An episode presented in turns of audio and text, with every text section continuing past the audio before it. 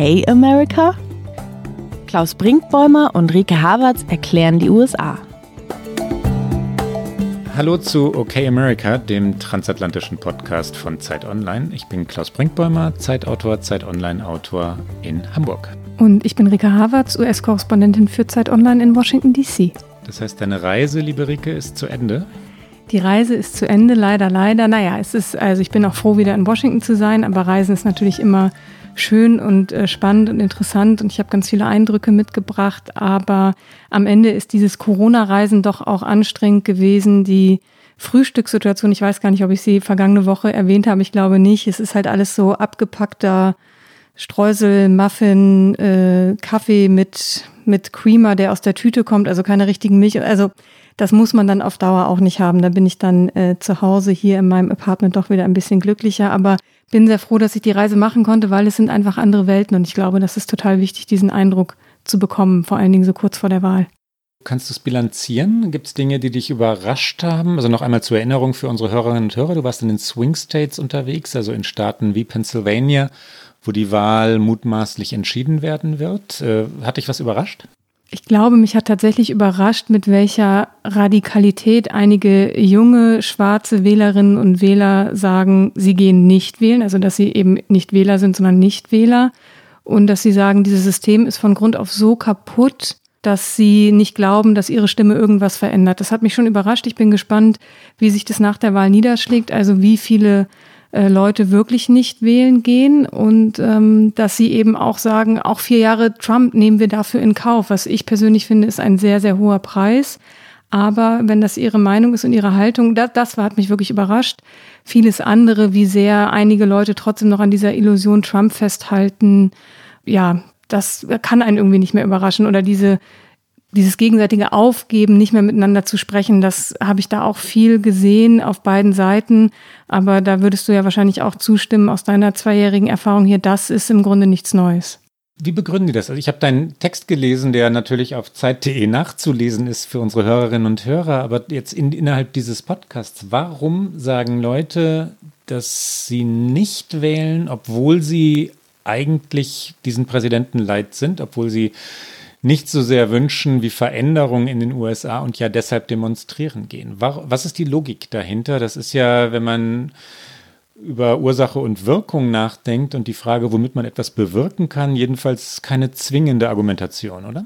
Nee, ich stand da auch und fand das eigentlich unlogisch. Die sagen aber eben, Joe Biden ist nicht der Kandidat, der das Thema Rassismus, was diese Menschen vor allen Dingen umtreibt, angemessen thematisiert und angemessen anspricht. Er ist nicht der Kandidat für Veränderung und sie gehen eben noch einen Schritt weiter, weil da könnte man ja immer noch sagen, er ist vielleicht nicht der Kandidat für Veränderung, aber er ist der Kandidat, der Donald Trump verhindern kann. Aber sie sehen eben grundsätzlich dieses System in den USA gescheitert und sie sagen, unser Kollektiv kann nur auf der Straße wirken. Ich, ich persönlich glaube ja, im Endeffekt verbindet sich das dann doch wieder mit einem politischen Wandel, der dann halt nicht von Washington ausgeht, sondern von der Straße in Detroit. Also im besten Falle bewirkt dann ja ihr Protest auf der Straße in Detroit, dass vielleicht im Stadtrat irgendjemand anderes sitzt, der diese Stimmen mehr hört und sich das dann so nach oben weiter durchsetzt. Und ich glaube auch, diese Menschen, mit denen ich gesprochen habe, wären noch eher bereit, auf einer lokalen Ebene zu wählen, als eben auf dieser nationalen Ebene. Und da kommt wieder ins Spiel, was viele hier empfinden, dass Washington einfach sehr weit weg ist, dass diese nationale Politik ihnen nichts geholfen hat in den vergangenen vier Jahren und auch davor schon nicht. Also ich habe auch mit welchen gesprochen, die auch Obama schon nicht gewählt haben. Mhm. Die sind einfach fertig mit diesem System und das ist natürlich eine sehr radikale Haltung. Ja, und ähm, ich habe gerade überlegt, ob ich es nochmal sagen soll. Ich finde es trotzdem unlogisch, weil, weil man natürlich beides tun könnte. Ne? Man könnte demonstrieren und kämpfen, ähm, also von der Straße aus sich für Veränderungen einsetzen und trotzdem natürlich die Stimme, die man in der Demokratie hat, nutzen und einsetzen. Man könnte ja beide Wege gehen. Auf jeden Fall, das habe ich auch gesagt und das habe ich auch tatsächlich dann entgegnet, aber da waren einige nicht von zu überzeugen. Andere wiederum, die auch auf der Straße dort protestiert haben, haben gesagt, sie gehen trotzdem wählen. Sie werden Joe Biden wählen, aber haben auch sehr deutlich gemacht, dass es dabei keine Sekunde um Joe Biden geht, sondern nur um die Abwahl von Donald Trump. Kannst du dir eine, eine, Einschätzung zutrauen? Ist das eine, ist das eine ja, flächendeckende Haltung? Ist das eine Haltung, die wirklich relevant wird, weil viele junge Wählerinnen und Wähler die gleiche Position vertreten? Und das sind ja Wähler und Wählerinnen, mit denen die Demokraten rechnen, die sie einkalkulieren, ne? die sie wollten, als sie Joe Biden nominiert haben. Machen die Demokraten da einen Fehler und werden dann von den eigenen Leuten hängen gelassen? Ich weiß gar nicht, ob ich mir da eine Prognose zutrauen kann, in welchem Umfang das wichtig wird. Ich glaube aber, dass die Demokraten das sehen. Also es gibt jetzt immer mehr so im Endspurt Bestrebungen, vor allen Dingen die jungen Leute anzusprechen und ähm, sie eben zu motivieren, wählen zu gehen. Ich glaube, sie sehen schon, dass das eine Flanke ist, die offen ist, dass eben, wenn viele zu Hause bleiben, das für Joe Biden gefährlich sein kann. Und ich habe interessanterweise auch mit im privaten Umfeld mit dem Sohn einer Freundin gesprochen, der Mitte 20 ist, der jetzt nicht radikal links ist, der aber äh, komplett enttäuscht ist auch von Joe Biden als Kandidat, von der Demokratischen Partei, von diesem System und der dann, wie glaube ich, man ist, wenn man irgendwie Anfang 20 ist, pauschal sagt, das ist doch alles Mist. So, ich und erinnere der mich wird, vage. ich erinnere mich auch noch ganz vage. ähm, und der wird wählen gehen, weil der schon die Logik begreift, dass nicht wählen gehen eigentlich nicht die Antwort sein kann. Aber der ist extrem enttäuscht und ich bin wirklich sehr gespannt, was es in den kommenden Jahren machen wird mit beiden Parteien, aber vor allen Dingen mit der Demokratischen Partei. Sollten sie es jetzt mit Joe Biden schaffen, diesen Wechsel hinzukriegen, wie sehr sie wirklich bereit sind, in eine Öffnung zu gehen, um die junge Generation auch abzuholen. Weil ich glaube, wenn sie das nicht tun, dann wird es richtig, richtig gefährlich für sie. Ich musste gerade ganz kurz schmunzeln. Ich weiß nicht, ob du es gesehen hast, als du beiden Parteien sagtest. Äh, wir hatten, wir hatten Leser, zu, Hörer, Hörer und Hörerinnen Zuschriften, wo wir genau darauf angesprochen wurden, woran man eigentlich merkt, wann wir Joe Biden den Kandidaten meinen oder die beiden Kandidaten. Das müssen unsere Hörerinnen und Hörer, glaube ich, selbst herausfinden, oder? Ja, auf jeden Fall. Das ist ein bisschen die Herausforderung beim Podcast hören hier. Ähm, eins noch, wir haben ein ganz anderes Thema und wir, ich mag das ja, wenn wir hin und wieder auch vom Weg abkommen. Ähm, wir kommen gleich zu unserem eigentlichen Thema. Aber es gibt neben dem, was du angesprochen hast, in diesen Tagen noch eine ganz interessante Entwicklung, die auch gefährlich sein könnte für die Demokraten. Es könnte also A sein, das hast du gerade sehr eindrucksvoll beschrieben, dass die eigenen Wählerinnen und Wähler nicht wählen gehen, vor allem die Jüngeren nicht, weil sie von Joe Biden nicht begeistert sind und vom System sowieso nicht. Dann gibt es eine zweite Entwicklung, die viele überrascht in den USA, dass nämlich Anhänger der Republikaner und Anhängerinnen natürlich auch sich in größerer Zahl registrieren lassen für diese Wahl als Anhänger und Anhängerinnen der Demokraten, jedenfalls in einigen mutmaßlich entscheidenden Bundesstaaten. Und diese Wahlregistrierungen sind wichtig. Man muss sich, das vielleicht ganz kurz zur Erklärung, man muss sich in den USA zur Wahl registrieren lassen. Register to Vote ist der Fachbegriff weil es kein, ja, wie nennt man das, Meldeverzeichnis gibt, äh, nach deutschem Verständnis. Es gibt keine Meldepflicht. Äh, viele Menschen wohnen irgendwo in den USA, ohne irgendwo registriert zu sein. Und um so wählen zu dürfen, so wie du gerade, und um, äh, um wählen zu dürfen, muss man sich registrieren lassen. Und neben all den Umfragen, die eindeutig für Joe Biden ähm, sprechen im Moment, auch zwei Wochen vor der Wahl, immer noch mit dem gleich großen Abstand wie in der vergangenen Woche, als wir die Umfragen ja sehr genau diskutiert haben, gibt es diese eine Statistik, die für die Republikaner spricht, dass nämlich mehr Republikaner ähm, sich registrieren lassen. Man kann sich als Parteizugehörig registrieren lassen oder man lässt sich als unabhängig registrieren. Das hat den einen wesentlichen Unterschied, dass man auch bei Vorwahlen mitstimmen kann, wenn man sich für eine Partei registrieren lässt. Und wie gesagt, da sind im Moment die Republikaner jedenfalls teilweise vorn. Das heißt nicht zwingend, äh, dass sie bei der Wahl dann auch vorne liegen, aber es ist ein Indiz. Wir orakeln schon am Anfang dieser Sendung, was wir sonst immer erst am Ende machen. Es ist und so wir schön. sollten zum Thema kommen, oder? Wir ähm, Absolut. dringend, dringend kommen wir zum Thema und das wird unsere Hörerinnen und Hörer jetzt überraschen. Das ist nämlich Außenpolitik. wir lachen Du beide. oder ich? Komm, mach du, Klaus. Ich, äh, ich, Du hast dir das Thema sehr gewünscht. Ich habe mir das Thema gewünscht, weil es die deutsche Perspektive betrifft, weil es um transatlantische Beziehungen geht, weil es relevant ist und weil es in Amerika so wenig vorkommt. Eigentlich müsste ja die dritte Fernsehdebatte, das ist die Tradition in Amerika, sich um Außenpolitik drehen. Das ist aber diesmal nicht so. Die dritte Fernsehdebatte ist nämlich die zweite Fernsehdebatte, da die zweite Fernsehdebatte von Donald Trump abgesagt worden war. Gibt es diesmal nur zwei und die außenpolitische Debatte fällt aus. Außenpolitik spielt in den USA in Wahlkämpfen eine, eine sehr, sehr kleine Rolle. Sie ist aber logischerweise aus deutscher Sicht äh, eines der zentralen Elemente dieser Wahl. Transatlantische Beziehungen sind relevant. Trump hat äh, Außenpolitik sehr, sehr, sehr verändert in den vergangenen vier Jahren. Genau darüber wollen wir sprechen. Und auch darüber, was Joe Biden, sollte er die Wahl denn gewinnen, verändern wird oder könnte. Außenpolitik also.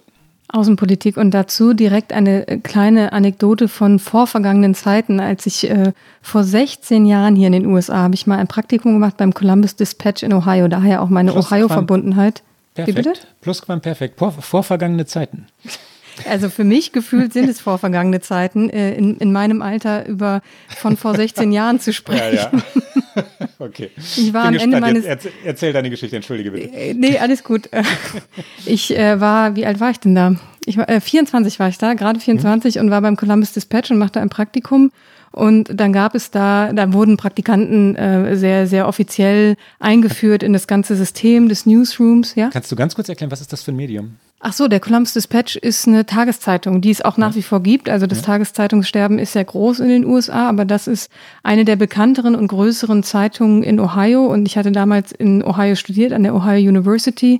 Und mein ganz toller Journalistikprofessor sagte, bewirb dich doch hier für so ein Programm, wo wir Studenten ins Ausland zu einem Praktikum schicken, weil du bist ja schon im Ausland da muss ich nicht so viel Geld für dich ausgeben und kann dir irgendwie noch eine gute Erfahrung ermöglichen. Und ich dachte, toll. Und dann schickt er mich nach Columbus, Ohio, also ungefähr anderthalb Stunden mit dem Auto entfernt. Und ich war eigentlich nach neun Monaten Ohio sehr fertig mit dem Bundesstaat und dachte, ich muss nach Washington oder an die Westküste irgendwas Tolles. Am Ende war es ein ganz, ganz tolles Praktikum. Ich habe nach wie vor Kontakte zu meinen ehemaligen Chefs dort und auch Kolleginnen und Kollegen.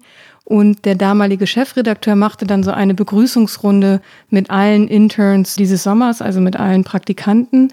Und ich habe natürlich dann als die Deutsche im Raum gefragt, warum denn im Dispatch immer nur so wahnsinnig wenig Platz für Auslandsnachrichten eingeplant sei. Und dann guckte er mich an und sagte, ja, also Auslandsnachrichten, das ist wie Spinat auf einem Buffet. Niemand greift nach dem Spinat auf einem Buffet. Jeder möchte die Shrimps oder den Braten oder das Besondere, aber doch mit Sicherheit nicht den langweiligen Spinat. Und diese Erklärung ist für mich fast 20 Jahre später immer noch hängen geblieben, weil so bewerten halt ganz viele Amerikaner Außenpolitik. Es ist für sie nicht wirklich relevant, solange es nicht um US-Truppen im Ausland geht oder um irgendwelche Handelsverträge. Aber es fand ich sehr schön, diese, äh, dieses Spinatbild das Spinatbild ist wirklich eindrucksvoll. Es sind unterschiedliche Ebenen, über die man da diskutieren sollte, glaube ich, wenn man so über das Außenpolitikverständnis der USA redet. Es gibt natürlich, sagen wir mal, die Welt der Harvard Kennedy School, ja, wo Leute wie Nicholas Burns, ehemaliger Berater diverser Regierungen, der berät im Moment übrigens auch Joe Biden wieder außenpolitisch, lehren und so fundierte Leute sind, die so viel Wissen, die historische Bildung haben. Es macht immer, es macht so wahnsinnigen Spaß, dort dann Interviews zu führen oder bei Veranstaltungen mal dabei zu sein. Das gleiche gilt für die Thinktanks in Washington, ähm, John Podesta und solche Leute, ehemaliger Berater Hillary Clintons und Wahlkampfmanager Hillary Clintons.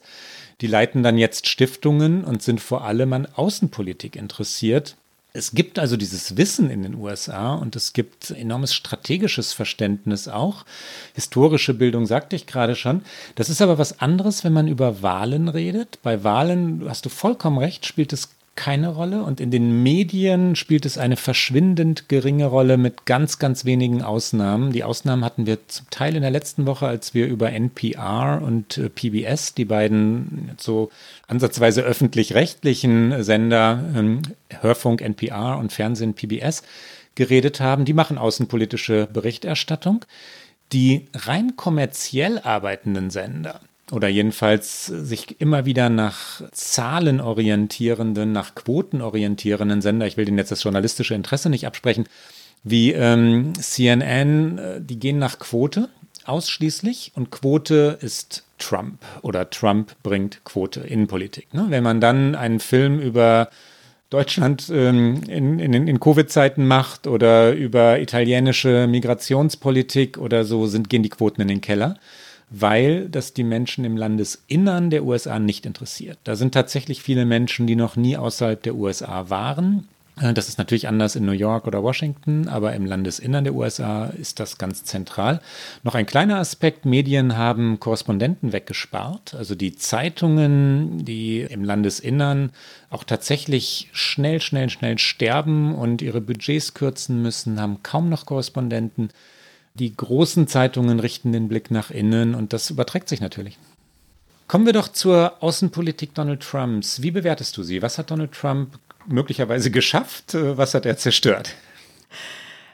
Das ist die ganz große Frage, die ich jetzt natürlich nicht in Gänze beantworten werde, weil dann ist unsere Stunde hier rum.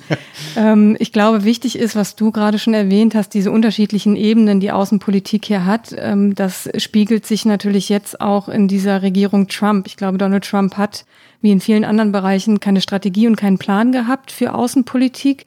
Ich glaube auch, dass er sich dafür nicht wirklich interessiert, außer unter dem Aspekt America First. Also was kann ich für Amerika rausholen? Und das sieht er halt wie ein Geschäftsmann. So geht er in diplomatische Verhandlungen. Also ich glaube, für ihn sind das immer alles Verhandlungen. Und er legt da auch wenig Wert auf Beratung. Also es gibt diese wirklich sehr berühmten Geschichten, dass zwei Jahre nach seiner Amts, nach dem Beginn seiner Amtszeit das Außenministerium immer noch verwaist war oder sich immer weiter verwaiste, viele Stellen nicht besetzt waren. Es gab auch in vielen äh, Botschaften keine Botschafter in den ersten zwei Amtsjahren von Trump. Er hat sich darum einfach nicht gekümmert. In Deutschland ist es gerade so ein bisschen ähnlich. Richard Grinnell ist im Mai abgetreten. Douglas McGregor soll eigentlich nachfolgen, ist aber noch nicht vom Senat bestätigt. Das heißt, es ist natürlich jetzt nicht führungslos, die US-Botschaft in Deutschland, aber es ist kein wirklicher Kümmerungsprozess da von Seiten der Trump-Regierung. Und ich glaube, dass viele, die Expertise haben, alle, die du genannt hast, wollen auch eigentlich nicht in einem Außenministerium unter Donald Trump arbeiten. Und so funktionieren ja Ministerien vielfach, dass die Expertise, die inhaltliche Kompetenz liegt nicht unbedingt bei den politisch besetzten Menschen, sondern bei denen, die eher eine Behördenlaufbahn haben, die viele, viele, viele Jahre in einem Ministerium arbeiten, ein Fachgebiet unter sich haben, wo sie unglaubliches Wissen anhäufen. Und viele dieser Leute sind in den vergangenen dreieinhalb Jahren gegangen und arbeiten nicht mehr für die Regierung. Und deswegen, glaube ich, ist da ein enormes Vakuum. Und jetzt habe ich gar nicht darüber gesprochen, was er geschafft hat und was nicht. Das spiele ich direkt an dich zurück. Ja, aber das ist ein ganz wesentlicher Punkt, den du ansprichst. Äh, Trump hat Außenpolitik äh, verändert und teilweise natürlich auch beschädigt durch diesen Stil, den er dort hineingebracht hat.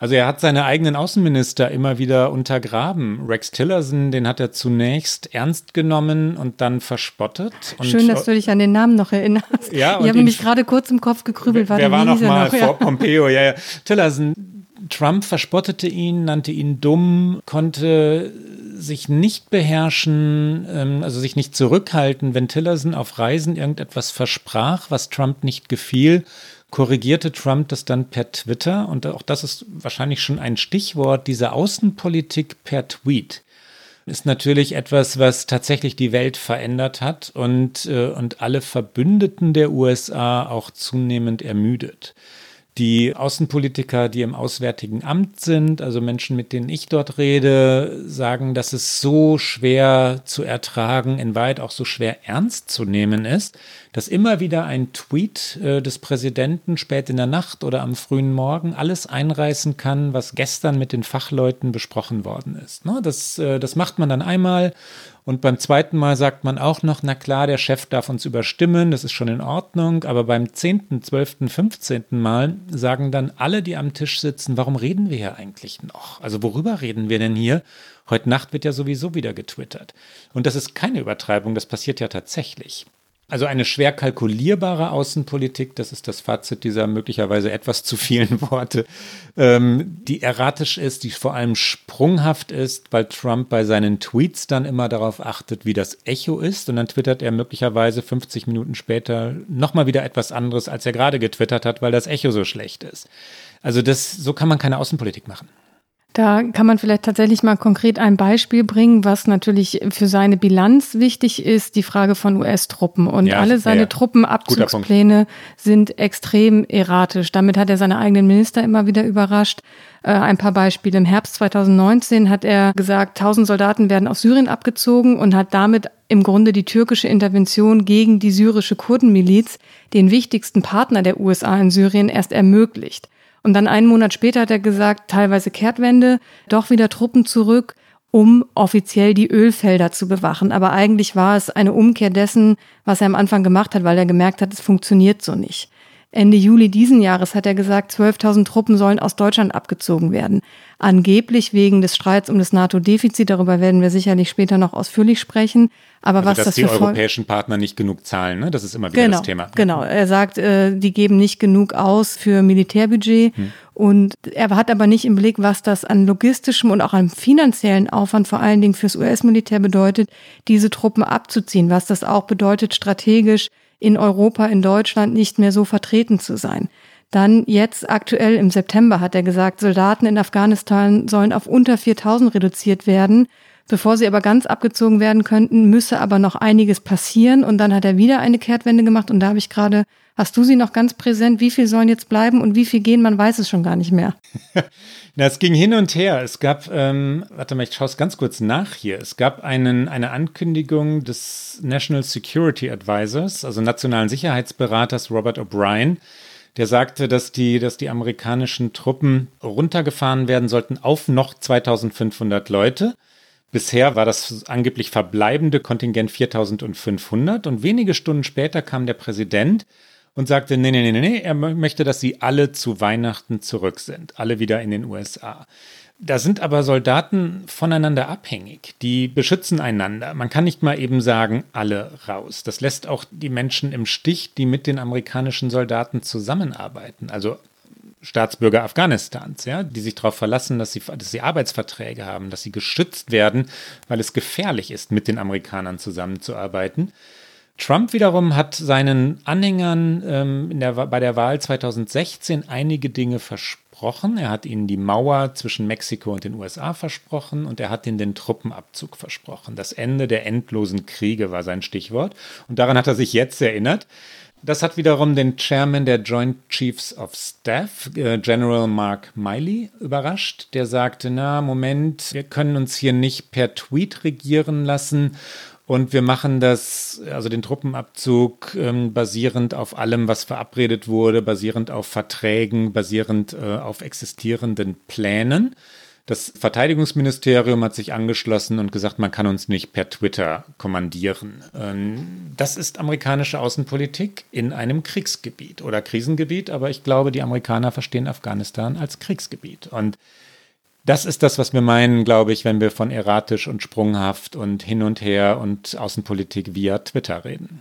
Du hast eingangs gefragt, was er denn vielleicht für äh, Erfolge zu verbuchen hat. Ich glaube, das ist halt der eine Versuch, dass er sein Versprechen wahrmachen will, die Truppen abzuziehen. Sicherlich auch etwas, was, äh, by the way, auch Joe Biden als Präsident versuchen würde zu forcieren, weil die Amerikaner grundsätzlich kriegsmüde sind. Sie haben äh, keinen Atem mehr für diese Konflikte, die eben vielfach auch nicht verstanden werden, die vielfach natürlich auch aus falschen Gründen angefangen wurden. Also ich glaube, das ist etwas, was aber Joe Biden vermutlich mit anderer Stringenz auch weiter verfolgen würde, diesen schrittweise Truppenabzug aus diesen Gebieten. Ich glaube, ein anderer Punkt, den Donald Trump für sich als großen Erfolg sieht, den auch seine Anhängerinnen und Anhänger als Erfolg sehen, ist das Thema Handelsabkommen. Da ist dann die europäische oder die globale Perspektive darauf wieder eine ganz andere, aber ein extrem wichtiges Thema für Trump. Er hat in seinem Wahlkampf immer wieder gesagt, wie schlimm alle diese Handelsabkommen sind und seit er Präsident ist, äh, TTIP, also das Abkommen zwischen Europa und Amerika, wird nicht weiter verhandelt. Und äh, es gab zwar auch schon vorher Kritik am Abkommen, aber mit Trump ist jetzt die große Debatte, der große Streit um, wie er es nennt, Strafzölle, also Importzölle auf europäische Waren, auf amerikanische Waren entbrannt. Ähm, TTP, das im Pazifikraum eigentlich angedachte Abkommen, ist gescheitert. Er hat NAFTA komplett neu verhandelt. Ähm, da sagt er, er hat ein viel besseres Abkommen verhandelt, weil Mexiko viel mehr auf seine Forderungen eingegangen sei und äh, zum Beispiel was Einwanderungsfragen angeht und äh, die Automobilindustrie.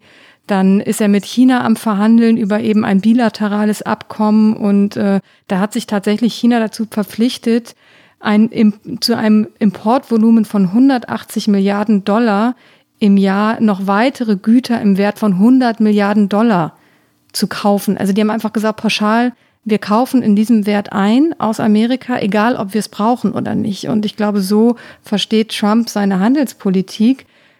Ich erpresse euch und wenn ihr die amerikanischen Konsumenten wollt, dann müsst ihr euch an das halten, was ich sage. Und für ihn ist es natürlich ein großer Erfolg. Global gesehen sind diese Verhandlungstaktiken und diese Abkommen natürlich kritisch zu bewerten.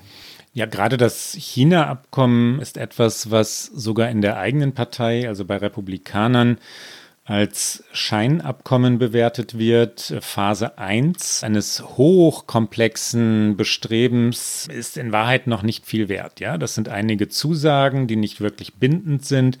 Ob China jemals dieses viele Geld ausgibt, von dem du gerade gesprochen hast, äh, weiß gerade im Moment, in dem es ja jede Menge Konflikte zwischen den beiden Nationen gibt, kein Mensch. Detailverhandlungen sollten längst beginnen, haben nicht begonnen wegen Covid-19, wegen, ähm, wegen, der, wegen der Schwierigkeiten. Man kann ja im Moment fast sagen, wegen des beginnenden Kalten Krieges zwischen beiden Nationen. Also führt das irgendwo hin, dieses Handelsabkommen? Man weiß es nicht. Ne? Die Versprechen Trumps sind immer laut und vieles ist dann sehr dröhnend. Äh, und wenn es ins Detail geht, dann geschieht nicht so viel. Das gibt es ja auch an anderer Stelle seiner Außenpolitik. Zum Beispiel? Du hast dir deinen eigenen Cliffhanger gebaut. naja, Trump ist Ankündigungsweltmeister und, äh, und verspricht dann immer die größten Abkommen in der Geschichte der Menschheit. Das sagt er ja tatsächlich. Ähm, die Annäherung an Kim Jong-un zum Beispiel, den nordkoreanischen Staatschef, war ja bizarr. Also nachdem, nachdem es zunächst um Little Rocket Man, also den kleinen Raketenmann, und ganz viel Spott gegangen war. Trump drohte sehr offen mit der Vernichtung, mit den fürchterlichsten Schlägen, die es jemals gegeben habe. Kamen dann die sogenannten Love Letters, äh, Liebesbriefe und die Annäherung und Verehrung, äh, Bewunderung für Kim. Die trafen sich. Es, war, es waren historische Treffen. Man könnte sagen, soweit hat sich ein amerikanischer Präsident selten herabgelassen, also hinabbegeben in die Arme eines Diktators, eines der fürchterlichsten Diktatoren der Gegenwart. Und es passiert aber nichts. Es gab keine wirkliche Abrüstung. Es gab überhaupt keine Abrüstung in Nordkorea. Das war das Versprechen gewesen, ja, dass Nordkorea auf dem Weg zur Atommacht gestoppt werde. Nein, wird es nicht, wurde es nicht. Die Vertragsverhandlungen, die dann folgen müssten oder die bindenden Zusagen, die etwas mehr Kraft haben oder Wucht entwickeln können, existieren nie. Die werden nicht abgeschlossen. Das ist die große Schwäche dieser Regierung. Wir sollten an dieser Stelle übrigens einmal ganz kurz reinhören, äh, was Trump über Kim so erzählt hat. Es sind wunderbare Zitate. Übersetzen müssen wir sie nicht noch einmal. Ich habe es gerade schon zusammengefasst. Hier kommt also Donald Trump über Kim Jong-un. If you look at North Korea, this guy, this, I mean, he's like a maniac, okay? And you got to give him credit. How many young guys, he was like 26 or 25 when his father died, take over these tough generals, and all of a sudden, you know, it's pretty amazing when you think of it. You look at North Korea, uh, we're doing nothing there. China should solve that problem for us. North Korea best not make any more threats to the United States. They will be met with fire and fury like the world has never seen. Rocket Man is on a suicide mission for himself and for his regime. North Korea is not the paradise your grandfather envisioned. It is a hell that no person deserves. Kim Jong un was, uh, he really has been uh, very open and I think very honorable from everything we're seeing. I want to thank Kim Jong un, who really uh, was excellent to these three incredible people.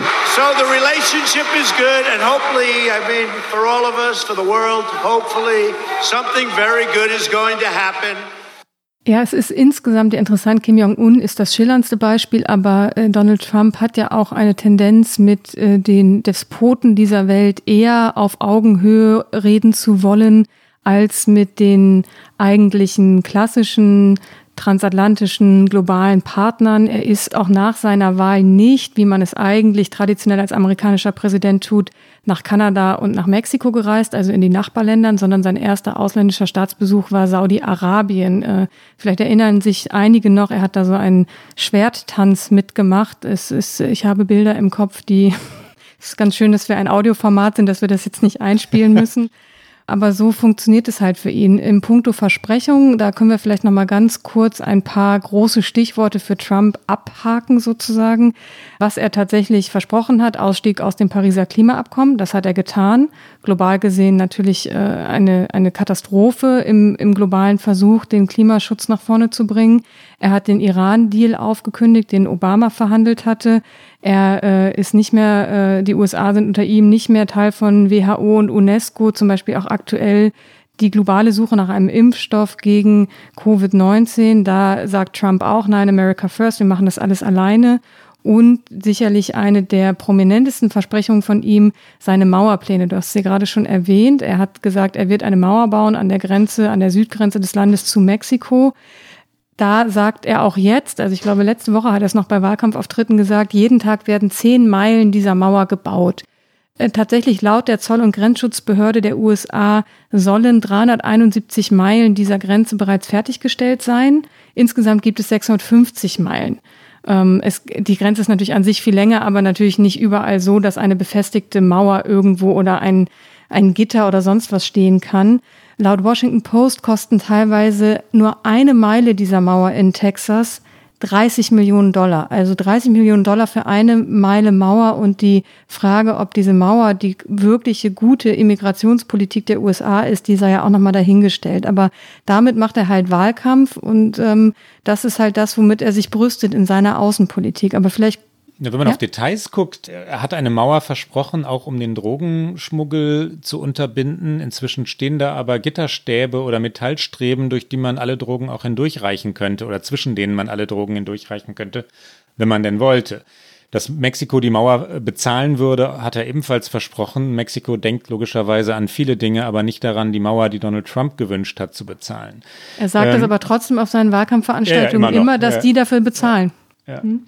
Wenn du über, du hast es gerade angesprochen, über Verträge, die er aufgekündigt hat, redest, gehören Abrüstungsabkommen mit Russland dazu. Ähm, das Abkommen über die Vernichtung atomarer Mittelstreckenraketen, der Fachbegriff ist Intermediate Range Nuclear Forces Treaty, den hat er aufgekündigt. Und auch den Open Skies Vertrag, da geht es um Überflugrechte, also die Vertragsunterzeichner gestatten dem jeweiligen Partner, äh, Territorien zu überfliegen hat er gekündigt. Keine neuen Verträge sind an deren Stelle getreten. Und ich finde wirklich wichtig, äh, was du gerade schon gesagt hast, das ist ein Schlüssel Trumpscher Außenpolitik. Du bist gerade schon einmal dahin gekommen. Diese Nähe zu Diktatoren und Despoten und dieser Spott oder diese Schärfe gegenüber demokratisch gewählten Bündnispartnern, also auch Partnern, auf die die USA sich jahrzehntelang verlassen konnten, Umgekehrt selbstverständlich war es genauso und manchmal war das Umgekehrte viel wichtiger, weil die USA so ein starker Partner waren.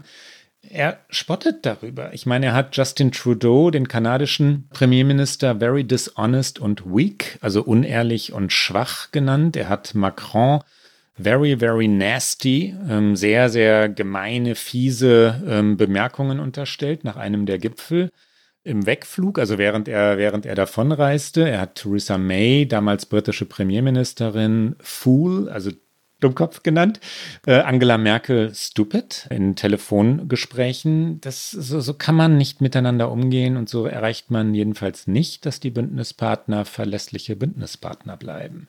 Andersherum äh, die Nähe zu Despoten, also die Nähe zu Duterte, dem Präsidenten der Philippinen, wie er von Orban schwärmt, dem ungarischen Premierminister, dass er in ganz Europa respektiert werde, wie er von Erdogan schwärmt. Ähm, am schlimmsten finde ich die Nähe zu Mohammed bin Salman, dem äh, saudi-arabischen Kronprinzen. Ein Zitat, äh, Bob Woodward hat das, auf, hat das Zitat das aufgeschrieben. I saved his ass, also ich habe ihn gerettet. Ich übersetze es jetzt nicht wörtlich, hat Trump ähm, Woodward erzählt und meinte damit Mohammed bin Salman nach dem Mord an Khashoggi, dem Journalisten, dem Autoren der Washington Post. Also die, die Nähe zu, zu Saudi-Arabien und dann der, der, der Hass oder die Wut, nennen wir es mal eher, also Hass ist ein sehr großes Wort, aber die Wut auf Bündnispartner sind irritierend. Irritierend ist das auf jeden Fall und es irritiert ja nicht nur Beobachter, sondern es irritiert natürlich auch die Menschen, die mit ihm im Grunde diplomatische Beziehungen versuchen müssen aufrechtzuerhalten. Und das ist vielleicht der Moment, um mal auf tatsächlich transatlantische Verhältnisse zu gucken. Man kann es so sagen, äh, Angela Merkel und Donald Trump, sie haben nicht das beste Verhältnis. Ich glaube, sie haben gar kein Verhältnis. Ich glaube, Angela Merkel ist ja sehr geübt darin, ein sehr ähm, ausdrucksloses Gesicht zu bewahren, aber selbst sie ich kann mich an Situationen erinnern, wo sie ihm begegnet ist, wo man ihr doch deutlich angesehen hat, dass sie keine besonders hohe Meinung von Donald Trump hat. Und sie hatte ja zu Barack Obama, wenn auch kein inniges Verhältnis, weil ich glaube, das ist, da sind sie beide, weder Obama noch Merkel, so die Typen für. Aber am Ende dann schon. Hat, Ganz am Ende. Am Ende, genau, am Ende, am Ende schon. Sie haben sich dann über diese acht Jahre hinweg irgendwie äh, angenähert und es war irgendwie auch äh, nett, es so zu beobachten, mhm. wie sich ihr Verhältnis verändert hat. Aber auf jeden Fall hatten sie ein wahnsinnig gutes, von Anfang an Arbeitsverhältnis. Und ich glaube, man kann nicht mal von irgendeinem Verhältnis sprechen zwischen Trump und Merkel und das belastet natürlich die transatlantischen Beziehungen deutlich. Ja, im Kanzleramt oder im Auswärtigen Amt ist tatsächlich zu hören, äh, dass die Regierung selbstverständlich offen wäre, die deutsche jetzt, selbstverständlich offen wäre und sich freuen würde über eine deutliche Verbesserung der, der transatlantischen Beziehung, dass sie aber nicht mehr daran glaubt, ähm, dass das mit Trump noch gehe. Ja, das, äh, also natürlich gibt es keine Wahlempfehlung aus der Bundesregierung. Aber es ist schon klar, auf wen die hoffen. Und dass Merkel keinen Respekt vor Trump hat, ist äh, überall zu hören. Das ist auf Gipfeln zu sehen. Es gibt ja legendäre Fotos der beiden. Ähm, Merkel guckt nicht oft spöttisch. Ja? Sie, sie weiß schon wirklich ihre Miene zu wahren, aber ich würde das nicht mal spöttisch, sondern verachtungsvoll nennen. Ich glaube, dass sie Trump, das ist jetzt meine Interpretation, dafür gibt es kein Zitat, äh, verachtet. Aber es gibt Zitate vom aktuellen Außenminister, Heiko Maas, der sich zu Trump geäußert hat. Und das hast du mitgebracht, Klaus, weil ihr habt mit ihm gesprochen und da war das auch Thema. Ja, ich bin wirklich überrascht deshalb, weil ein amtierender Außenminister der Bundesrepublik sich meines Wissens noch nie so über einen amtierenden amerikanischen Präsidenten geäußert hat. Und das sagt viel aus über den Zustand der transatlantischen Beziehung. Heiko Maas ist nun wirklich ein erfahrener Politiker, der weiß, was er tut, wenn er, wenn er, wenn er solche Dinge in die Kamera und ins Mikrofon sagt. Ganz kurze Erklärung für den Film und das Buch, das ich mit Stefan Lambi zusammen gemacht habe im Wahn. Der Film läuft am kommenden Montag in der ARD hat Heiko Maas vor unserer Kamera gesessen und äh, Stefan ein Interview gegeben. Ich war in Amerika, Stefan hat, ihn, hat Maas in Berlin getroffen und er sagt diverse Dinge. Ich, ich, schneide uns das einmal zusammen, aber zur Erklärung, damit, damit die Hörerinnen und Hörer uns folgen können. Es beginnt damit, wie Maas darüber redet, dass Trump die Migranten, die aus Mexiko nach Amerika, also nach Nordamerika kommen, eine Invasion genannt hat. Dieser Begriff ist wichtig, um Heiko Maas zu verstehen. Also Trump hat diesen, dieses Wort Invasion angewandt und Heiko Maas kommentiert das. Und dann, äh, das ist aber, glaube ich, dann selbsterklärend, geht es darum, wie Trump Außenpolitik macht, wie er die amerikanische Gesellschaft spaltet. Es geht um seine Lügen, darum, wie er mit Wahrheit umgeht.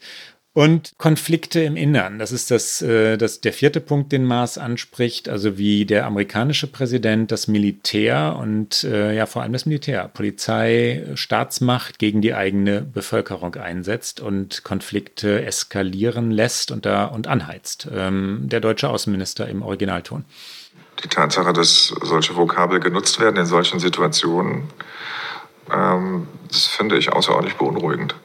Weil man unabhängig davon, dass in den USA es auch ein großes Problem mit illegaler Einwanderung gibt, ähm, auch ein solches Thema genutzt wird, um zu polarisieren, um auf der einen Seite Leute zu stigmatisieren und auf der anderen Seite Leute aufzuhetzen, sie zu mobilisieren, sie zu aktivieren, weniger für ein Thema, sondern vielmehr für eine Person.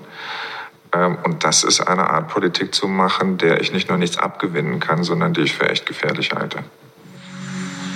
Man hat noch einmal gesehen, auch in der Art und Weise, wie diese Debatte geführt wird, wie sehr der amerikanische Präsident polarisiert, und zwar auf beiden Seiten, in die eine wie auch die andere Richtung. Und das hat wirklich dazu geführt, dass über Wochen die Vereinigten Staaten so sehr mit sich selber beschäftigt gewesen sind, dass sie im Grunde genommen ausgefallen sind äh, für viele internationale außen- und sicherheitspolitische Fragen, äh, für die sie dringend gebraucht werden.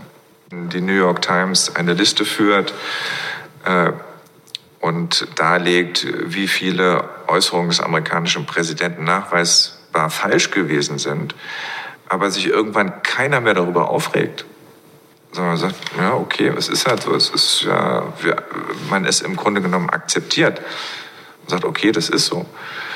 Aber ein nicht unerheblicher Teil der Bevölkerung, der Menschen, die da leben, das glaubt. Ähm, dann spaltet das die Gesellschaft auch immer mehr. Normalerweise ist man es gewöhnt, dass der Präsident eines so großen und wichtigen und mächtigen Landes versucht, Konflikte, die in seinem Land sind, zu begradigen, sie zu kontrollieren, sie einzuhegen.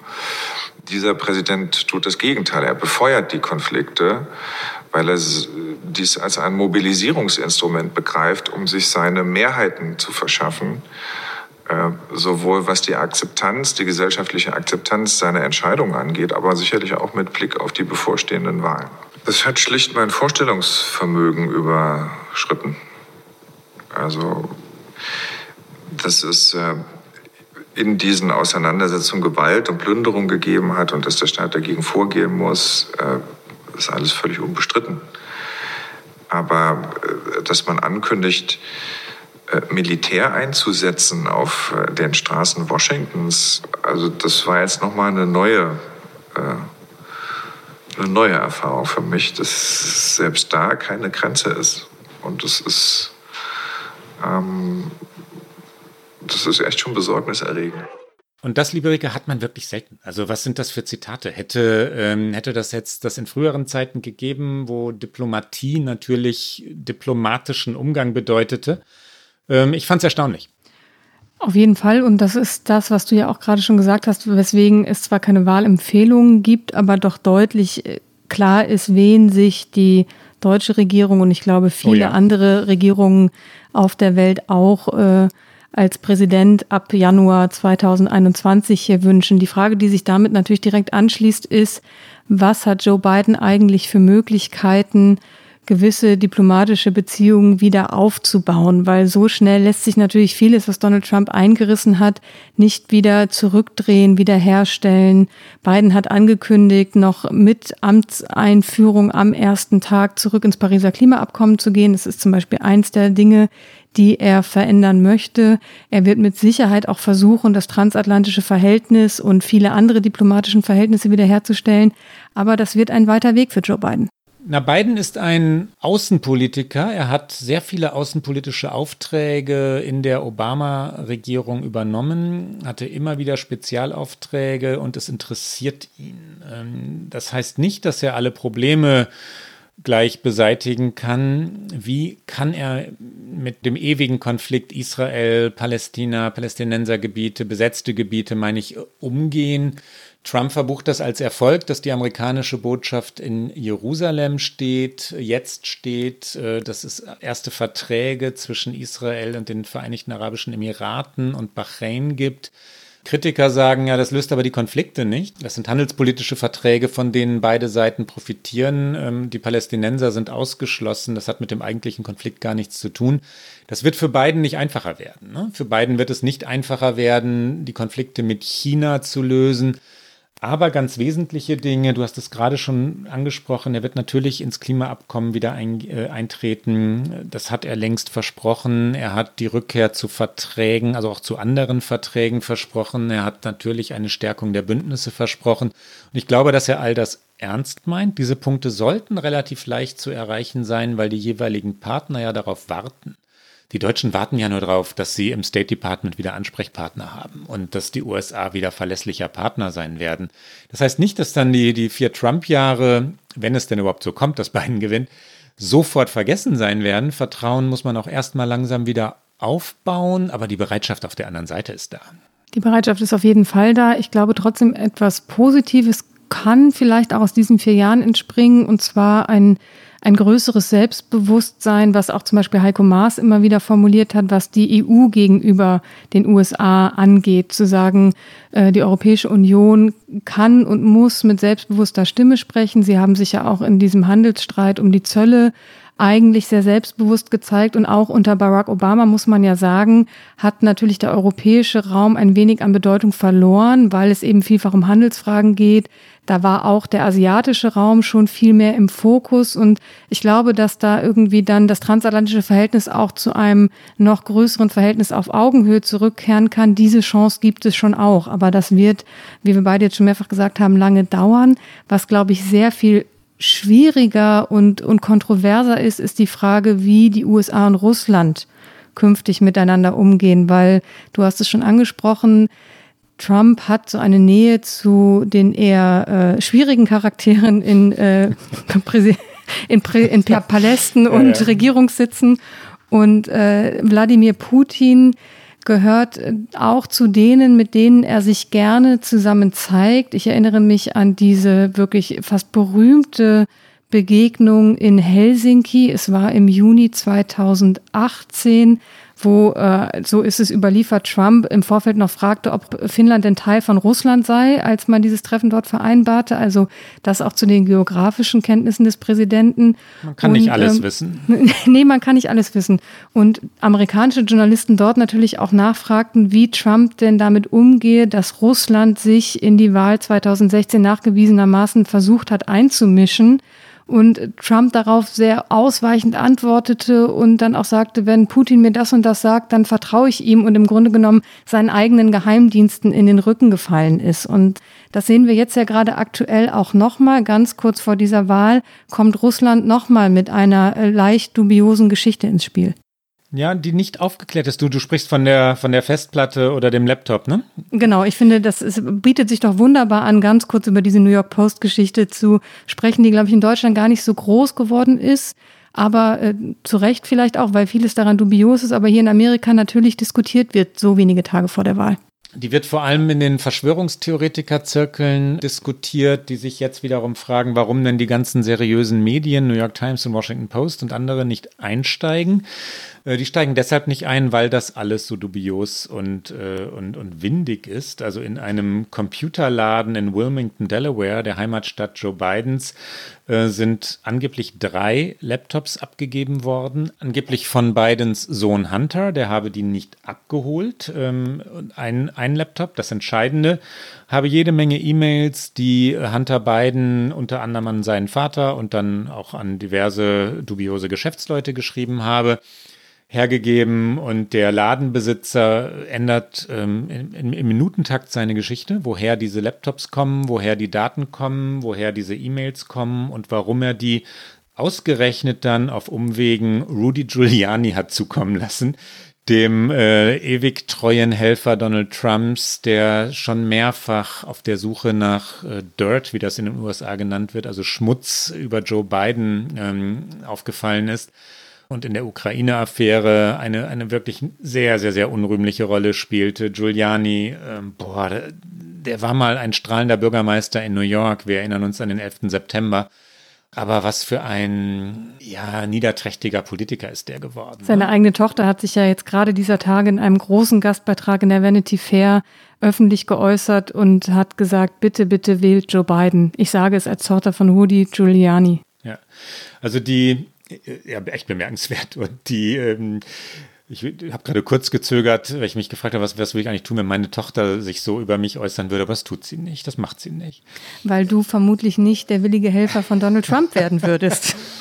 Die große Frage ist, was ist denn eigentlich dran? Also der, der wesentliche Vorwurf, äh, das ist da, zu dem Kern müssen wir dann schon kommen, ist, dass, dass Hunter Biden ein Treffen für einen sehr dubiosen ukrainischen Geschäftsmann engagiert habe, ein Treffen mit Joe Biden. Äh, Joe Biden hat abgestritten, dass es dieses Treffen je gegeben habe. Er, habe, er hat abgestritten, dass er jemals ähm, etwas mit den Geschäften des eigenen Sohnes in der Ukraine zu tun gehabt habe, dass er Ermittlungen gegen die Firma gestoppt habe, für die sein Sohn gearbeitet hat. Und niemand konnte bisher irgendeinen Beweis dafür finden, dass das anders gewesen sei. Ja? Also dass sich, das wäre der Kern, der Vizepräsident, der damalige Joe Biden, in die Geschäfte des eigenen Sohnes in der Ukraine eingemischt hat, ist nie bewiesen worden, nie belegt worden, nicht einmal ansatzweise. Jetzt gibt es also diese seltsamen E-Mails, dass der russische Geheimdienst dahinter stecke, sagen jedenfalls amerikanische Geheimdienste dass dieses Material fingiert, gefälscht, manipuliert sei, wird vermutet, behauptet, ähm, wie immer man welches, welches Verb man jetzt finden will, jedenfalls diskutiert. Ähm, seriösere Medien lassen die Finger davon, weil niemand es bisher verifizieren konnte. Niemand konnte sagen, woher diese E-Mails kommen. Fox News hat es abgelehnt, das zu veröffentlichen. Das ist tatsächlich bemerkenswert. Über Fox News haben wir hier schon mehrfach geredet. Fox News fand es unseriös. Und dann hat die New York Post, ein Boulevardblatt aus dem Reiche Rupert Murdochs, ähm, die Dinger gedruckt. Und seitdem geistert das so durch die USA. Die große Frage war, kann das eine ähnliche Wirkung haben wie die E-Mail-Affäre Hillary Clintons vor vier Jahren? Was glaubst du? Ich glaube es tatsächlich nicht, weil es bis jetzt noch nicht diese große Welle gemacht hat, die die E-Mails äh, vor vier Jahren im Oktober, man nennt das hier gerne Oktober Surprise, also eine Oktoberüberraschung, irgendeine entscheidende Sache, die ganz kurz vor der Wahl Anfang November noch öffentlich wird. Ich glaube daran nicht. Dafür gibt es auch einfach zu viele dubiose Dinge um die Erscheinung dieses Textes. Also du hast schon gesagt, Rudi Giuliani äh, hat die Geschichte der Post zugespielt und hat selbst jetzt gesagt, er hätte sie der Post zugespielt, weil alle anderen Medien hätten sie viel zu sehr überprüft. Hätten also das an, überprüft, ne? Ja, ja, ja, genau. Unerhört ähm, für Journalisten. Wie können die denn? Ein ehemaliger Produzent von Sean Hannity, einem der sehr berühmten Fox News Moderatoren, über die wir hier auch schon gesprochen haben, hat an dieser Geschichte mitgeschrieben. Es haben sich aber offensichtlich, auch das wurde mittlerweile recherchiert, mehrere Autoren selbst der Post geweigert, ihren Namen über diese Geschichte zu schreiben. Und eigentlich, wenn man einen seriösen Scoop hat, also eine seriöse, faktenbasierte Enthüllung, dann möchte man als Journalist seinen Namen darüber schreiben. Das habe ich selten Und, erlebt, dass Kollegen, ja. Kolleginnen ihren Namen nicht über Texten haben wollten. Und nun kann man von CNN sagen, was man will. Auch Sie sind in dieser Wahl in Ihrer Berichterstattung tendenziös, aber ähm, Sie haben es einen fabrizierten Skandal genannt und vieles spricht dafür, dass es das ist. Und ich glaube, der Unterschied zu den E-Mails von Hillary Clinton von vor vier Jahren ist, dass damals das FBI offiziell noch kurz vor der Wahl Ermittlungen angestrengt hat und das eben eine andere Dimension hatte als eine Geschichte mit undeutiger Quellenlage. Trump wird das versuchen, immer und immer wieder zu sagen. Er, auf jeder seiner Wahlkampfveranstaltungen geht er auf Hunter Biden und seine Zeit in der Ukraine ein. Er wird versuchen, diese Geschichte für sich zu nutzen. Ich glaube nicht, dass da viel hängen bleibt und dass das einen entscheidenden Einfluss auf diese Wahl noch hat. Gebe dir recht, liebe Rike. Ich glaube, dass es spät kommt und dass es äh, wie eine Verzweiflungstat wirkt, die es auch ist. Also so ein, ein letzter Kampf oder vorletzter vielleicht auch ähm, einer, einer Mannschaft, die weiß, dass sie das unter normalen Umständen nicht mehr gewinnen kann. Es gibt in der Trump-Kampagne diverse Zerfallserscheinungen, Leute, die sich abwenden, Senatoren, die jetzt plötzlich ganz kritisch mit diesem Präsidenten umgehen, nachdem sie ihn äh, knappe vier Jahre lang natürlich ganz, ganz treu getragen haben die jetzt aber schon immer dagegen gewesen sein wollen, gegen den Stil dieser Regierung. Also die Jetzt gibt es unschöne Metaphern, wer das sinkende Schiff verlässt, aber das sage ich jetzt so nicht. Ähm, vielleicht kommen wir zum Ende dieses Blogs mit einem Zitat Joe Bidens von 2019 von der Münchner Sicherheitskonferenz. Da war Biden nämlich, auch das belegt, ähm, wie sehr er an Außenpolitik interessiert ist. Joe Biden 2019 in München We will be back, werden Sie gleich hören, liebe Hörerinnen und Hörer. Also wir werden zurückkommen. Er verspricht Amerikas Rückkehr zu einer konzentrierten, verlässlichen, äh, Bündnisse äh, ehrenden Außenpolitik. Joe Biden also. I've spent the better part of the last two years traveling throughout the United States of America, from Minnesota to Texas, from Boston to Birmingham. I spent time talking and listening to Americans in strongholds of liberal progressivism and in places where Democrats are a rare commodity. And I can assure you that the American people the ultimate wellspring of power in the United States of America, remain committed to engaging the world with decency and respect And I know we heard a lot today about leadership, but in my experience, leadership only exists if somebody and others are with you. The America I see does not wish to turn our back on the world or our allies, our closest allies. Indeed, the American people understand that it's only by working in cooperation with our friends that we are going to be able to harness the forces of a rapidly changing world, to mitigate their downsides and turn them to our collective advantage. The United States should not be the world's policeman. But according to a recent Chicago Council survey, 70% of the American people say it is best for the United States to take an active part in world affairs. And that number has only gone up in the last several years, not down, it's gone up. Now we must once again summon the vision to make significant decisions about how to organize the world for the next 50 years and more. This is the core of our identity, the very character of the American spirit, and our own self interest. And I promise you, I promise you, as my mother would say, this too shall pass. We will be back. We will be back. Don't have any doubt about that.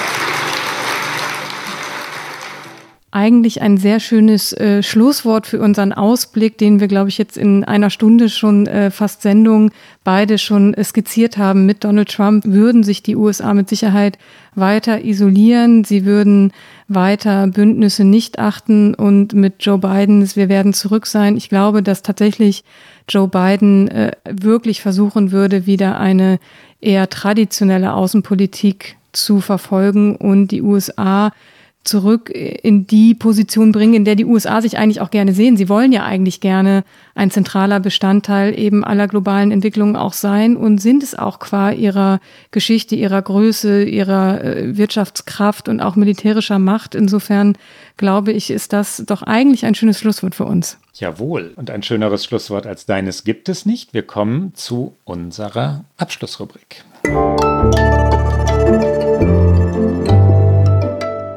Get Out.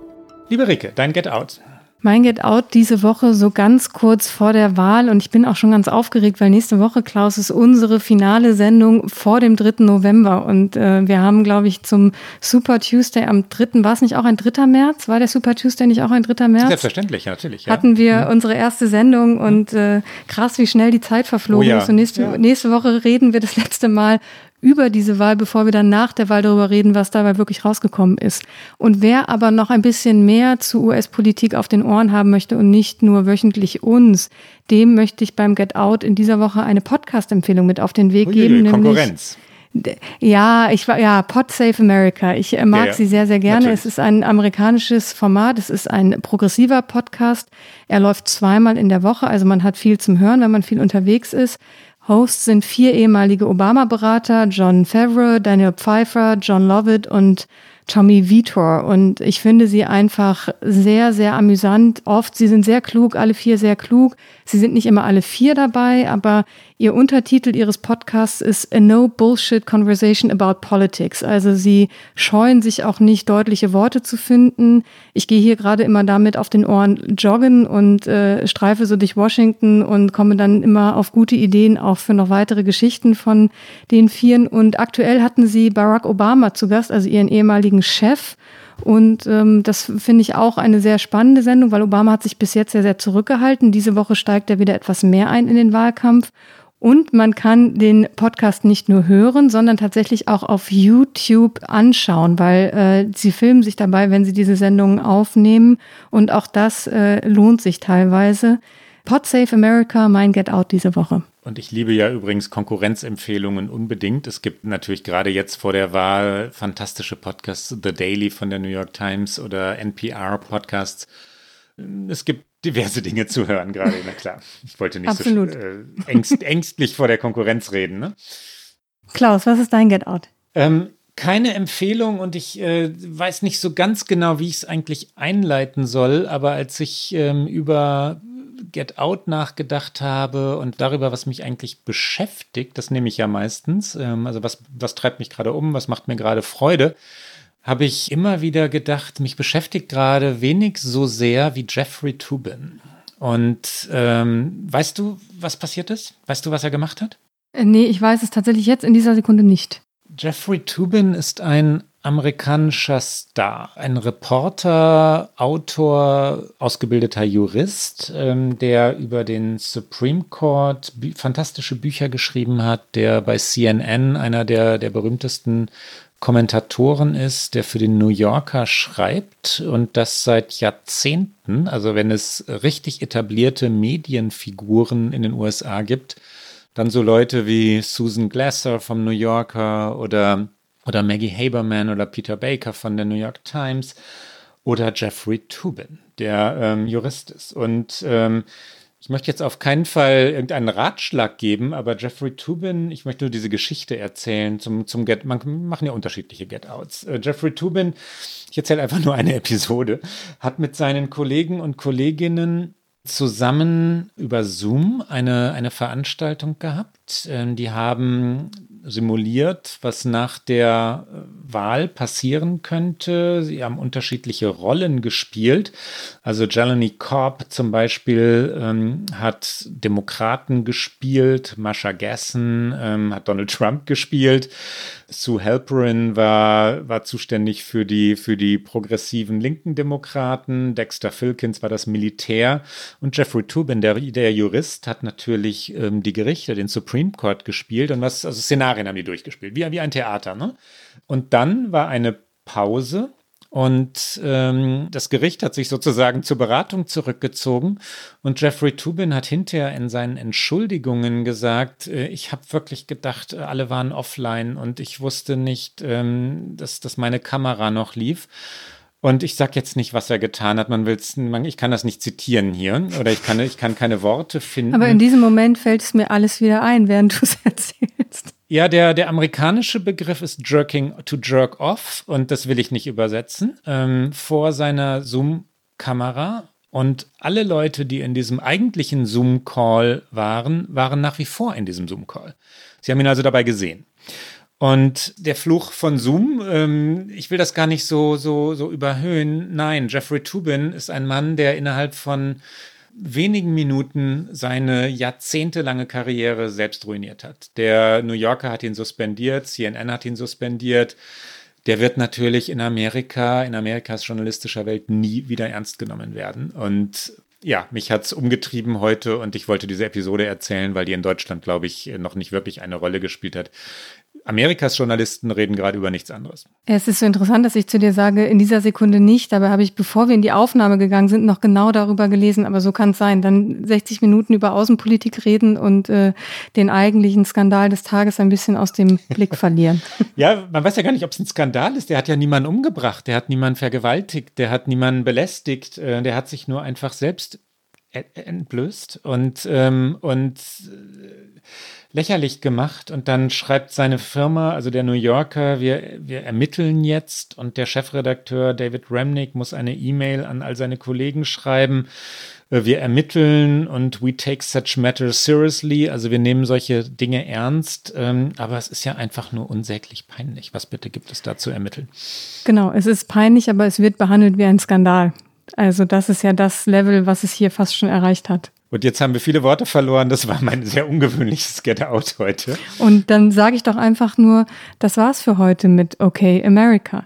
Immer donnerstags auf Zeit Online und natürlich auf allen guten Podcast-Kanälen. Die nächste Folge hören Sie am 29. Oktober. Es ist, wie Rike vorhin schon sagte, die letzte Folge vor der Wahl. Nach der Wahl werden aber weitere Folgen folgen. Wenn Sie uns schreiben mögen, okamerica.zeit.de. Bis bald. Bis dann.